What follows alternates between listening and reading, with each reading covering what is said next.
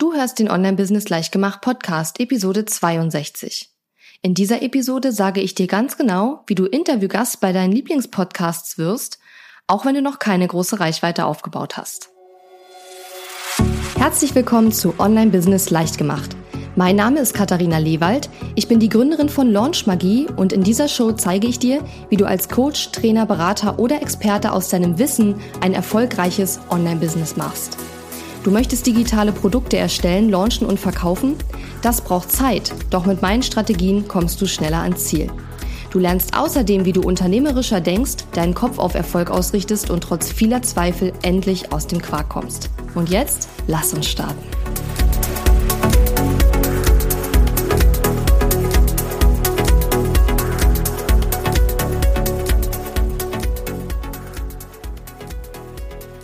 Hallo und schön, dass du mir heute zuhörst. Ich bin Katharina Lewald, deine Gastgeberin und ich möchte dir heute dabei helfen, bekannter zu werden, beziehungsweise dich und natürlich deine Marke, dein Brand bekannter zu machen. Warum mache ich die Episode heute? Also zum einen, weil ich dir helfen möchte, dich bekannter zu machen, aber auch, weil ich weiß, wie schwer es am Anfang ist, wenn man mit seinem Online-Business erst losstartet, ja, einfach mehr Augen auf das eigene Angebot und auf die eigene Marke zu bekommen, vielleicht auch mehr Website-Besucher zu bekommen und wie lange das auch dauern kann, ja. Und zum anderen ist die Episode aber auch nicht ganz uneigennützig, denn ich bekomme häufiger Anfragen von Leuten, die gerne wollen, dass ich sie in meinem Podcast interviewe. Und diese Anfragen sind oft ziemlich schlecht gemacht, so dass ich sie dann eben auch ablehne. Und ich möchte dir heute einfach Tipps an die Hand geben, wie du einen Pitch formulierst, also eine Anfrage an deinen Lieblingspodcast, damit du auch wirklich eingeladen wirst zu deinem Lieblingspodcast als Interviewgast. Aber nochmal kurz zurück zum Thema, wie schwer es am Anfang eben ist, Reichweite aufzubauen und bekannter zu werden. Da gehört natürlich sehr viel Durchhaltevermögen dazu. Aber im Prinzip hast du dafür drei Möglichkeiten, um dich bekannter zu machen und um deine Reichweite aufzubauen. Die werden sich auch nie ändern, die werden immer so bleiben. Die Art und Weise, wie man es macht, wird sich sicherlich immer wieder verändern.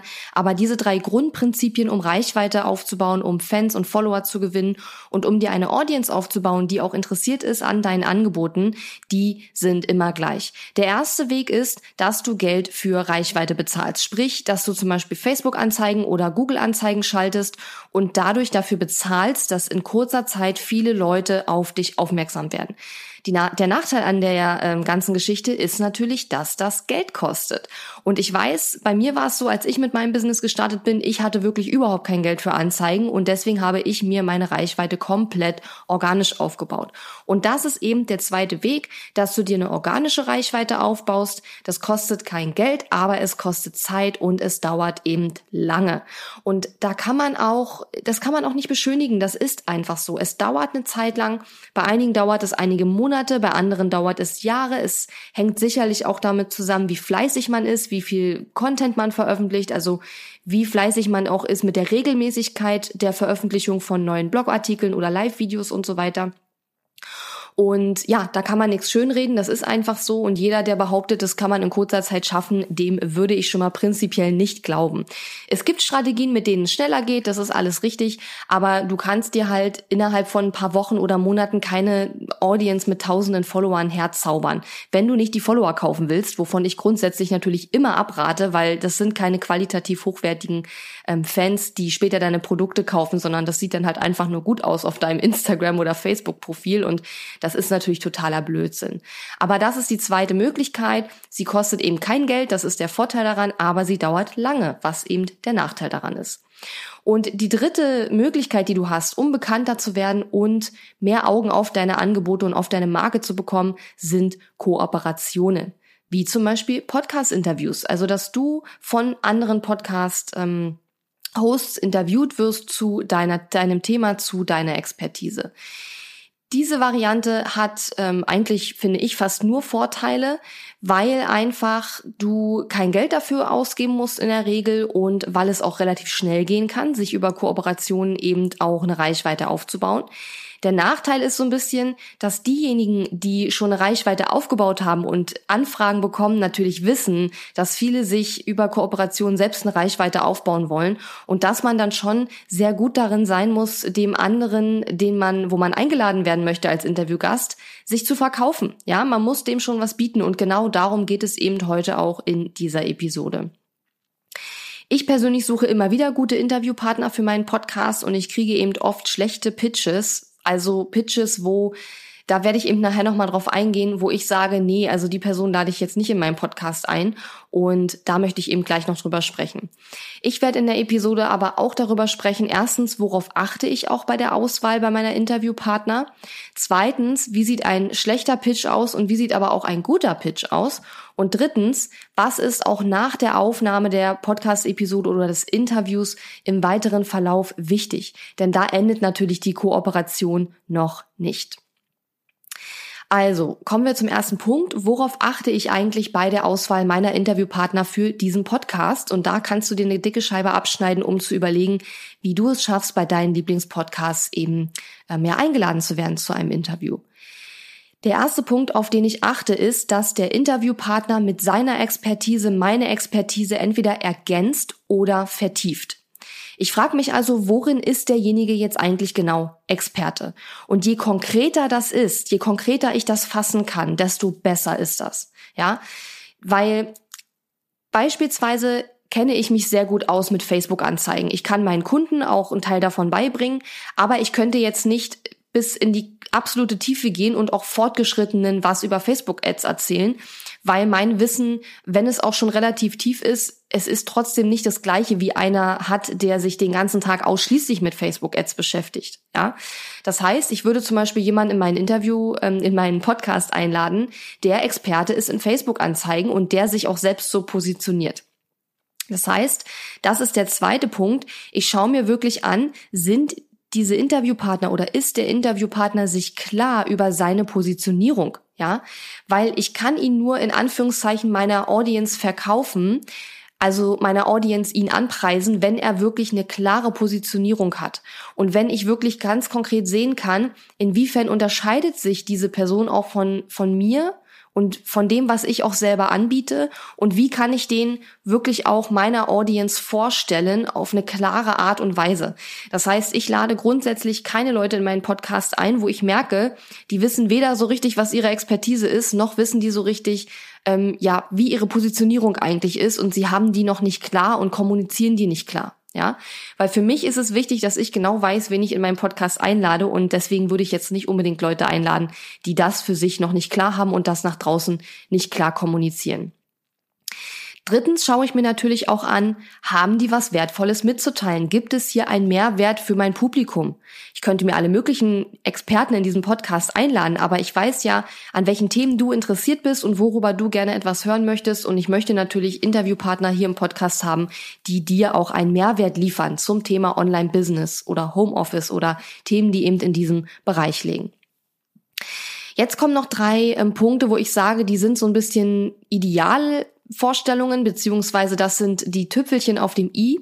Und zwar drittens, nee, viertens ist das jetzt schon, idealerweise kann der Interviewpartner Zahlen mitbringen. Also er kann zum Beispiel sagen, wie er in 30 Tagen 3000 neue Facebook-Fans gewonnen hat, ohne Anzeigen zu schalten oder Fans zu kaufen. Ja, das wäre zum Beispiel eine Möglichkeit, wo ich sagen würde, wow, geil, der hat sogar Zahlen mitgebracht, weil das lässt sich einfach sehr, sehr gut einbauen in so eine Podcast-Episode. Also je konkreter und je, mit, je mehr mit Zahlen, je mehr Zahlen da sind, mit denen ich arbeiten kann, auch im Interview, zu denen ich Fragen stellen kann und so weiter, umso besser ist das. Der fünfte Punkt ist, und das ist der, der Knackpunkt. Aber wie gesagt, das ist jetzt eher ein, Ide ein Idealfall. Das ist jetzt keine Grundvoraussetzung. Aber wenn der Interviewpartner selbst schon eine Reichweite aufgebaut hat, das heißt, durch, dadurch, dass er dann auch den Podcast später teilt, bekomme ich auch neue Hörer, ist das absolut eine Idealvorstellung von mir. Natürlich würde ich auch Leute in meinen Podcast einladen, die selber noch keine wahnsinnig große Reichweite haben. Dafür müssen aber dann die anderen Punkte sehr gut erfüllt sein und dafür muss der Pitch, also die Anfrage an mich eben auch sehr, sehr gut sein. Das heißt, wenn du in deinen Lieblingspodcast möchtest, dann überlege dir, In allererster Linie, wie kannst du die Expertise von der Person, in dessen Podcast du möchtest, ergänzen oder vertiefen? Bist du dir klar über deine Positionierung und kommunizierst du die auch nach außen? Weil je klarer du da bist, desto besser kann dich der, Inter also der Interviewende, desto besser kann der dich auch darstellen und verkaufen in Anführungszeichen. Und was genau hast du Wertvolles mitzuteilen? Inwiefern kannst du deinem Lieblingspodcast einen Mehrwert bieten? Also den Publikum natürlich deines Lieblingspodcasts. Wenn du dann idealerweise noch Zahlen mitbringen kannst und schon eine kleine Reichweite aufgebaut hast oder auch eine große, umso besser. Das sind alles Pluspunkte. Und der absolute Tüpfelchen auf dem i für mich persönlich ist immer, wenn die Person mit mir irgendeinen persönlichen Bezug hat. Also wenn die Person zum Beispiel sagt, Mensch, ich höre deinen Podcast jetzt schon von Anfang an und ich habe zum Beispiel zehn neue Kunden gewonnen mit der Strategie, die du in Episode so und so vorgestellt hast oder so, ja. Sowas ist natürlich immer super cool, wenn da irgendwie ein Bezug besteht oder wenn jemand sagt, Mensch, du hast mir total geholfen beim Businessaufbau. Wie gesagt, es sollte möglichst konkret sein, also so eine Floskel, ja, du hast mir geholfen und das, äh, deine Tipps sind immer toll, das ist halt so ein bisschen wahllos. Aber wenn das ein konkreter Bezug ist, das ist immer total super.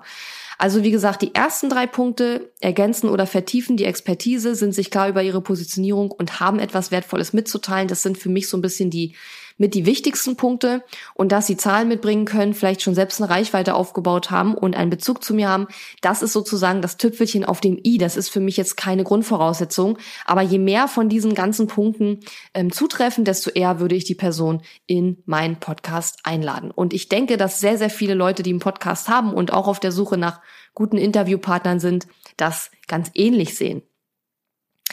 So, kommen wir zum zweiten Punkt. Und der zweite Punkt ist, wie sieht jetzt ein guter Pitch aus und wie sieht ein schlechter Pitch aus? Was meine ich genau mit Pitch? Mit Pitch meine ich die E-Mail, die du rausschickst, um dich zu bewerben als Interviewgast bei deinem Lieblingspodcast, ja? Du musst ja dann irgendwie anbieten, dass du als Interviewpartner in Frage kommst und diese E-Mail, die muss halt richtig, richtig, richtig gut sein. Ja, und ich sag dir jetzt, was du tun kannst, um diese E-Mail richtig gut zu gestalten. Erstens, und das ist eben auch ein Fehler, den ich häufig bei Pitches, die an mich geschickt werden, beobachte. Ein schlechter Pitch hat eine allgemeine Anrede. Da steht dann nur Hallo oder sehr geehrte Damen und Herren, noch im schlimmsten Fall oder sowas. Und das passt schon mal überhaupt nicht, weil ich dann schon merke, derjenige hat sich da nicht mal Gedanken gemacht, meine, meinen Namen reinzuschreiben. Und oft sind das dann auch so generische E-Mails. Also wo man merkt, dass irgendein Bot die zusammengebastelt hat und das einfach nur wahllos an Massen von Leuten geschickt wird. Das ist natürlich in keinster Weise wertschätzend und das ja ist für mich ein absolutes No-Go. Das heißt, dein Pitch sollte eine persönliche Anrede enthalten. Hallo Tom, hallo Katharina oder wie auch immer. Das ist dann passend. Bei einem schlechten Pitch merkt man auch sehr, sehr oft, und das ist der zweite Punkt, dass die Person noch nie eine Episode von meinem Podcast gehört hat, ja, weil die ganze E-Mail überhaupt gar keinen konkreten Bezug hat zu meinem Podcast. Und mit konkreter Bezug meine ich jetzt nicht, dass der Name meines Podcasts in der E-Mail drin steht, und ähm, sondern ich meine, dass ich merken möchte, dass die Person meinen Podcast wirklich gut findet. Ja, vielleicht nennt sie sogar konkrete Tipps, die sie aus bestimmten Episoden mitgenommen hat. Ja, was ich überhaupt nicht mag, sind Textbausteine. Textbausteine sind grundsätzlich völlig in Ordnung, aber sie sollten individualisiert werden. Also du musst dir jetzt nicht bei jedem Pitch eine komplett neue E-Mail ausdenken. Du kannst an alle Leute, die du anfragen möchtest, kannst du die gleiche E-Mail schicken, aber sie, du musst sie individualisieren. Du kannst nicht einfach so einen generischen Text an alle schicken, weil die Leute merken das und die mögen das nicht. Ja, kann ich aus eigener Erfahrung sagen. Und wenn du so eine ähm, E-Mail verfasst, dann möchte die Person, an die du dich wendest, gerne merken, dass du ihren Podcast kennst und auch gut findest. Du musst dafür nicht unbedingt jetzt alle Episoden von diesem Podcast gehört haben, aber zumindestens mal ein oder zwei Episoden, damit du weißt, ähm, ja, wie, wie tickt die Person, worauf legt die Wert und was hat die für eine Audience. Ich habe ja diese Episode genannt, wie du Gast bei deinem Lieblingspodcast wirst. Das heißt, ich gehe mal davon aus, dass du bei deinem Lieblingspodcast sowieso alle Episoden hörst. Aber ich wollte das nur noch mal sagen, weil man kann natürlich jetzt nicht 50 Podcasts regelmäßig hören. Aber vielleicht möchtest, möchtest du dich trotzdem irgendwann bei einem Podcast auch bewerben, wo du jetzt nicht regelmäßig die Episoden hörst, was völlig in Ordnung ist, wie gesagt. Nur man sollte zumindestens da ein paar Episoden gehört haben, um sich da so ein bisschen ja einzugrooven. So, was auch ein schlechter Pitch oft ähm, hat, ist einfach, dass ja allgemeine Themenvorschläge kommen. Ja, das heißt, eigentlich sagen die Leute, hey, lad mich doch in deinen Podcast als Interviewgast ein. Äh, das sind so Themen, zu denen ich reden könnte, hast du Bock? Und im Endeffekt bedeutet das für mich Arbeit, weil ich soll mir dann quasi Gedanken machen, welches Thema, mit welchem Thema soll ich die Person dann interviewen? Also zu welchem Thema soll ich sie in meinen Podcast holen? Und das diesen Ball rüberzuspielen zu demjenigen, der dich interviewen soll, ist eine ganz, ganz, ganz, ganz schlechte Art und Weise und eine ganz blöde Methode, weil es der Person mehr Arbeit macht und als jemand, der einen Podcast hat und eine Reichweite hat und Mehrwert liefern möchte an seine Audience und auch sehr viel Aufwand damit hat, das alles zu erledigen. Also, dass wirklich jede Woche eine neue Podcast-Episode rauskommt. Gerade vielleicht dann, wenn man eben äh, im Urlaub ist oder so, dann muss man alles vorproduzieren. Das ist ein Haufen Arbeit und ich möchte keine Interviewpartner einladen, die mir mehr Arbeit machen. Ja, und das werden wahrscheinlich die allermeisten der Podcaster da draußen ähnlich sehen. Bei einem guten Pitch hingegen wird ein konkreter Themenvorschlag gemacht. Also du sagst zum Beispiel nicht, hey, du kannst mich interviewen zum Thema, wie man sich als Experte positioniert. Das ist mir nicht konkret genug. Darüber könnten, könnte jeder, also nicht jeder, aber darüber könnten so viele Leute sprechen. Da muss schon irgendwas Besonderes dabei sein. Und wenn ich zum Beispiel so einen Themenvorschlag bekomme, wie ich in 90 Tagen meine E-Mail-Liste von 0 auf 1000 Abonnenten gebracht habe, also wenn derjenige mir vielleicht sogar zusätzlich schon eine Titelidee für die Podcast-Episode mitbringt, dann bin ich richtig glücklich. Das ist bis jetzt noch nicht passiert, weil die meisten Leute es eben falsch machen. Aber ich gebe die Hoffnung nicht auf und deswegen mache ich ja heute auch die Podcast-Episode. Und wenn jetzt einer sagt, pass auf, Katharina, ich habe zum Beispiel, um bei diesem Beispiel zu bleiben, in 90 Tagen meine E-Mail-Liste von 0 auf 1000 Abonnenten gebracht. Ich habe sogar keine Anzeigen geschaltet und ich möchte in deinem Podcast erzählen, wie ich das gemacht habe. Und die Person hat keinerlei Reichweite bis jetzt aufgebaut das klingt für mich aber so sexy. Ich würde definitiv mit der Person sprechen und würde die vorher fragen, okay, wie hast du das ungefähr gemacht? In welche Richtung geht das? Und wenn das cool ist und ich sage, wow, das ist ja eine mega geile Strategie, das möchte ich auf jeden Fall, dass meine Hörer das mitbekommen, dann würde ich die Person auch trotzdem einladen, auch wenn sie noch keine große Reichweite hat. Und das meinte ich vorhin, als ich gesagt habe, Reichweite aufgebaut zu haben, ist nicht das alleinige Kriterium, ob du als Interviewgast in einen Podcast eingeladen wirst.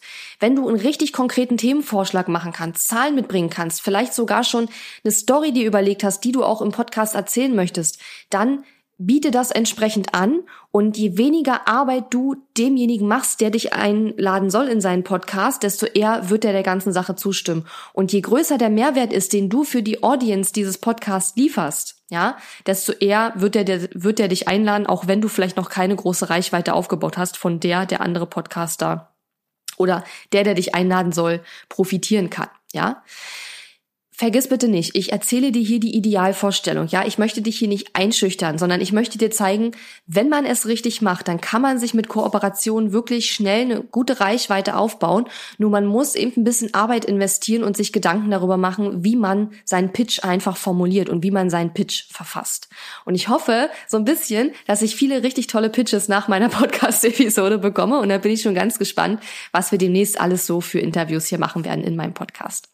So, der vierte Punkt, was auch ganz oft in schle schlechten Pitches vorkommt, dass die Person einfach irgendwas vorschlägt, ja. Also sie sagt zum Beispiel, ja, vielleicht kannst du mich ja mal in deinen Podcast einladen oder vielleicht können wir ja auch sonst mal kooperieren oder wir finden bestimmt irgendwie Synergien. Und das ist auch so wie, ja, da ich habe keine Zeit für sowas, ja. Also es klingt vielleicht immer so ein bisschen abwertend, aber ich habe so viele Ideen und so viele Sachen auf meiner Liste, wo ich schon ganz konkret weiß, was ich machen will Warum sollte ich mich mit jemandem auseinandersetzen, der sich offenbar wenig Mühe gegeben hat, einen Pitch an mich zu schicken und jetzt selber überlegen, wie ich den jetzt in meinem Podcast darstellen soll? Ja? Und was ich vorhin auch schon gesagt habe, weil ich habe nämlich vor einer Weile einen Pitch bekommen, wo ich auch dachte, ja, das ist eigentlich genau das gleiche, was ich auch mache. Und ich habe keinerlei Grund gesehen, diese Person jetzt in meinen Podcast einzuladen, weil ich eben nicht gesehen habe, dass sie meine Expertise vertieft oder ergänzt, sondern ich hatte eher das Gefühl, die hat ziemlich die gleiche Expertise wie ich. Und das habe ich dann eben auch abgelehnt. Und wenn du dir aber eben genau darüber vorher Gedanken machst und das in deinen Pitch mit einbaust, dann würde es auch wirklich klappen, ja? Ich möchte merken, wenn ich so einen Pitch bekomme, dass die Person, die ihn mir schickt, sich Gedanken darüber gemacht hat, wie sie meinen Podcast eben ergänzen oder Themen aus meinem Podcast vertiefen kann und dass sie sich auch mit meiner Audience beschäftigt und sich überlegt hat, was hat die Katharina für eine Audience und was interessiert die eigentlich und wo passe ich da rein mit meiner Story, mit meiner Expertise, mit meiner Geschichte. Ja, und diese konkreten Fallbeispiele, wie ich in 90 Tagen das und das geschafft habe mit Zahlen, das ist natürlich immer der absolute ja, die absolute Idealvorstellung. Was auch nicht immer klappt, ist auch nicht schlimm. Aber das wäre zum Beispiel etwas, wo ich definitiv sagen würde, ja, da höre ich mir zumindest mal die Person an, wenn ich die überhaupt nicht kenne. Und der letzte Punkt, schlechte Pitches sind oft sehr, sehr lang. Also je schlechter der Pitch, desto länger der Text. Ich habe manchmal das Gefühl, dass gerade wenn die Leute nicht wissen, warum sie sich überhaupt beim, warum sie mich überhaupt anfragen, warum sie überhaupt in meinen Podcast wollen, außer jetzt die Reichweite abzugreifen, desto länger ist der Text, weil man anscheinend dann sehr viel Erklärungszeit braucht, um darzustellen, warum man dann jetzt dem Podcast einen Mehrwert liefert. Also je weniger Mehrwert dahinter steckt, desto länger ist der Text. Das ist zumindest mein Gefühl als jemand, der ab und zu mal solche, ähm, solche Pitches bekommt. Ein guter Pitch, eine gute E-Mail, wo du dich bewirbst, als Interviewpartner in deinem Lieblingspodcast ist kurz und knackig und auf den Punkt. Die Podcaster und generell Leute, die Reichweite aufgebaut haben, behaupte ich jetzt mal, oder sagen wir mal eher erfolgreiche Unternehmerinnen, Unternehmer, die haben in der Regel relativ wenig Zeit und die wollen da jetzt nicht einen Roman lesen. Und oft ist es dann auch so, wenn ich einen Roman gelesen habe, bin ich hinterher immer noch nicht schlauer und weiß immer noch nicht, warum ich die Person eigentlich einladen soll. Und das ist natürlich ein Problem. Das heißt, formuliere deinen Pitch kurz und knackig. Ich wiederhole nochmal. Erstens, verwende eine persönliche Anrede. Zweitens, versuche einzubauen, dass die Person wirklich merkt, dass du von dem Podcast zumindest schon mal ein paar Episoden gehört hast oder vielleicht auch ein Riesenfan bist, wenn das wirklich der Fall ist. Sollte ich natürlich nicht lügen. Und kannst ruhig Textbausteine verwenden, aber individualisiere diese E-Mail, ja? Mach einen konkreten Themenvorschlag, überlege dir genau, wie kannst du die Expertise des Podcasters ergänzen oder vertiefen und je konkreter dein Themenvorschlag ist, desto besser und halte die E-Mail kurz und knackig. Pack vielleicht zwei, drei ähm, Stichpunkte rein, wo du nochmal sagst, das sind so die, ähm, die Punkte, über die ich sprechen könnte im Interview. Und da überlegst du dir natürlich, wie gesagt, was würde diesen Podcaster und seine Audience interessieren. So, und dann noch ein Hinweis für alle meine Launch Magie Teilnehmer. Wenn du in Launch Magie bist, das ist mein Signature Programm, wo du lernst, wie du deinen Online-Kurs eben erfolgreich verkaufst. In Launchmagie gibt es in Modul 2 in der Lektion über erfolgreiche Kooperationen eine Vorlage für Kooperationsanfragen. Und die kannst du auch für Podcasts wunderbar nutzen. Also wenn du in Launchmagie bist, dann ähm, kannst du in Modul 2 in die Lektion über erfolgreiche Kooperationen gehen und dir dort die Vorlage holen. Die kannst du nicht nur für Podcasts nutzen, auch für Gastartikel und diverse andere Kooperationsformate. Launchmagie ist derzeit geschlossen, aber du kannst dich unter launchmagie.de, wenn du magst, gerne in die Warteliste eintragen, denn in wenigen Tagen wird die Anmeldung wieder für kurze Zeit geöffnet sein. Einfach launchmagie.de eingeben und ja, da kannst du dich eintragen und dann kannst du demnächst mal, wenn du magst, dich enrollen, also dich anmelden und dann hast du eben abgesehen von dieser Vorlage für Kooperationsanfragen natürlich auch noch Zugriff auf mein Vier-Schritte-System für mehr Verkäufe von Online-Kursen, Coachings, Mitgliederbereichen etc. Kommen wir zum dritten und letzten Punkt, den ich noch mit einbauen möchte, und zwar, was ist jetzt nach der Aufnahme wichtig? Denn es ist auch als Podcaster sehr schade, wenn man ein tolles Interview macht und wenn der Interviewpartner nachher sich überhaupt nicht daran beteiligt, die Episode auch ein bisschen zu pushen sozusagen. Ja, das heißt, auch wenn du noch eine kleine oder gar keine Reichweite aufgebaut hast, dann zeige einfach guten Willen und teile den Podcast mit deinem Netzwerk, promote den, ja, promote diese Episode, wenn sie dann rauskommt, also das Interview mit dir in deinem Netzwerk. Auch wie gesagt, wenn du noch keine, kein großes Netzwerk hast. Ich persönlich würde jetzt nicht erwarten, dass du die E-Mail, dass du eine E-Mail an deine ganze Liste schickst mit dem Podcast-Interview. Aber ich erwarte schon, dass diejenigen, die in meinem Podcast als Interviewpartner auftauchen, zumindestens mal das Ganze auf Facebook teilen. Zumindestens würde ich mich dann freuen. Und du musst dir es auch so vorstellen, wenn du bei deinem Lieblingspodcast eingeladen wirst als Interviewpartner und du zeigst guten Willen, du teilst die Episode auch hinterher mit deinem Netzwerk und so weiter, dann wirst du auch wieder eingeladen. Aber wenn der Podcaster merkt, ähm, du hast dich nach der Aufnahme der Episode nie wieder gemeldet, hast nichts promotet, hast nichts gemacht, dann wird er dich höchstwahrscheinlich auch nicht erneut einladen, ja. Und ich habe die Erfahrung auch schon teilweise gemacht mit Kooperationspartnern, dass ich dann gemerkt habe, boah, die Zusammenarbeit mit denen war mega anstrengend, die haben irgendwie mega Ansprüche gestellt und haben selber dann zum Beispiel überhaupt nicht promotet, die Episode. Und ja, die waren natürlich dann das erste und letzte Mal äh, Podcast-Gäste bei mir. Und ähm, ja, das ist einfach nur so ein zusätzlicher Tipp. Und ja, den solltest du dir mal auch zu Herzen nehmen, glaube ich. Nicht, dass ich jetzt sage, dass du das alles so machst, aber ich habe es schon erlebt und ich weiß, dass es einfach Leute gibt, die das machen und du wirst es jetzt natürlich nicht machen, denn du weißt ja jetzt, dass es eine blöde Idee ist. So, dann zweiter Punkt, das habe ich auch schon gesagt, ein guter Interviewpartner nimmt mir Arbeit ab, ein weniger guter Interviewpartner macht mir mehr Arbeit. Das heißt, wenn du die Episode aufgenommen hast mit deinem favorisierten Podcast und du dort interviewt wurdest, dann schicke am besten auch unaufgefordert nochmal ein Bild von dir und eine Kurzbeschreibung von dir und einen Link zu deiner Website hin. Und ja, mache demjenigen, der dich interviewt hat, so wenig Arbeit wie möglich. Sage, hey, hier sind paar Infos, falls du die gebrauchen kannst. Falls du was anderes brauchst, melde dich sehr gerne bei mir und ich werde zusehen, dass ich dir das beschaffe. Und bei uns ist es zum Beispiel so, in meinem Podcast-Prozess für Interviewpartner haben wir sogar einen Interviewleitfaden entwickelt. Und den schicken wir vorab immer an die Interviewpartner, wo genau drin steht, wie läuft das Interview ab, wo müssen sie sich einloggen, welche Technik brauchen sie, welche Infos brauchen wir von ihnen. Da steht zum Beispiel auch drin, dass wir ein Bild brauchen und so weiter. Und ganz oft machen wir die Erfahrung, dass die Interviewpartner dieses PDF überhaupt nicht lesen. Und das ist schon sehr, sehr ärgerlich, weil wenn ich dann den Podcast aufnehmen will zum Beispiel und dann kriege ich erstmal eine Nachricht, ja, wo ist denn der Link, obwohl wir den Link schon vor Wochen geschickt haben, dann ist es einfach für mich ärgerlich, weil das dann in dem Moment mich wieder aus der Konzentration reißt und ich dann wieder gucken muss, ja, wo ist jetzt der Link und ich muss ja den selber aufsuchen, ja, und viele Dinge werden ja mittlerweile auch von meinem Team erledigt und ich weiß auch manchmal nicht, wo jetzt so ein Link irgendwie ist und wer den angelegt hat und so weiter. Und da ist es einfach dann sehr schade und ungünstig, wenn so der, der Start von dem Interview dann verzögert wird oder einfach blöd anfängt, weil derjenige, den ich interview, dann irgendwie unorganisiert ist oder irgendwas nicht findet oder keine Ahnung, er hat eine schlechte Internetverbindung, weil er irgendwo im WLAN sitzt und ja kein Kabel dran hat und total ruckelt und es steht in dem Leitfaden ja drin, dass du ein vernünftiges Internet brauchst für so ein Podcast-Interview. Und wenn du das nicht gewährleisten kannst, müsste man einfach einen anderen Termin finden, wo du ein gutes Internet hast. Und wenn du von deinem Podcast, wo du interviewt werden möchtest, so einen Leitfaden bekommst oder irgendwelche Vorabinfos, dann schau dir die bitte an und ignoriere die nicht einfach, weil meistens hat derjenige sich was dabei gedacht, der dir das zuschickt. So, ich hoffe, diese Episode hat dir ganz, ganz viel gebracht.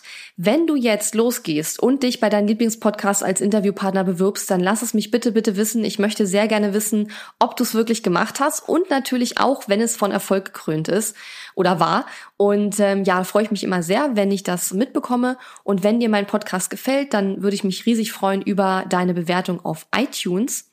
Und ich ja, wünsche dir jetzt einfach eine schöne Woche. Ich hoffe, es hat dir wieder Spaß gemacht und ich drücke dir ganz, ganz doll die Daumen, dass du demnächst in ganz, ganz vielen Podcasts zu hören bist.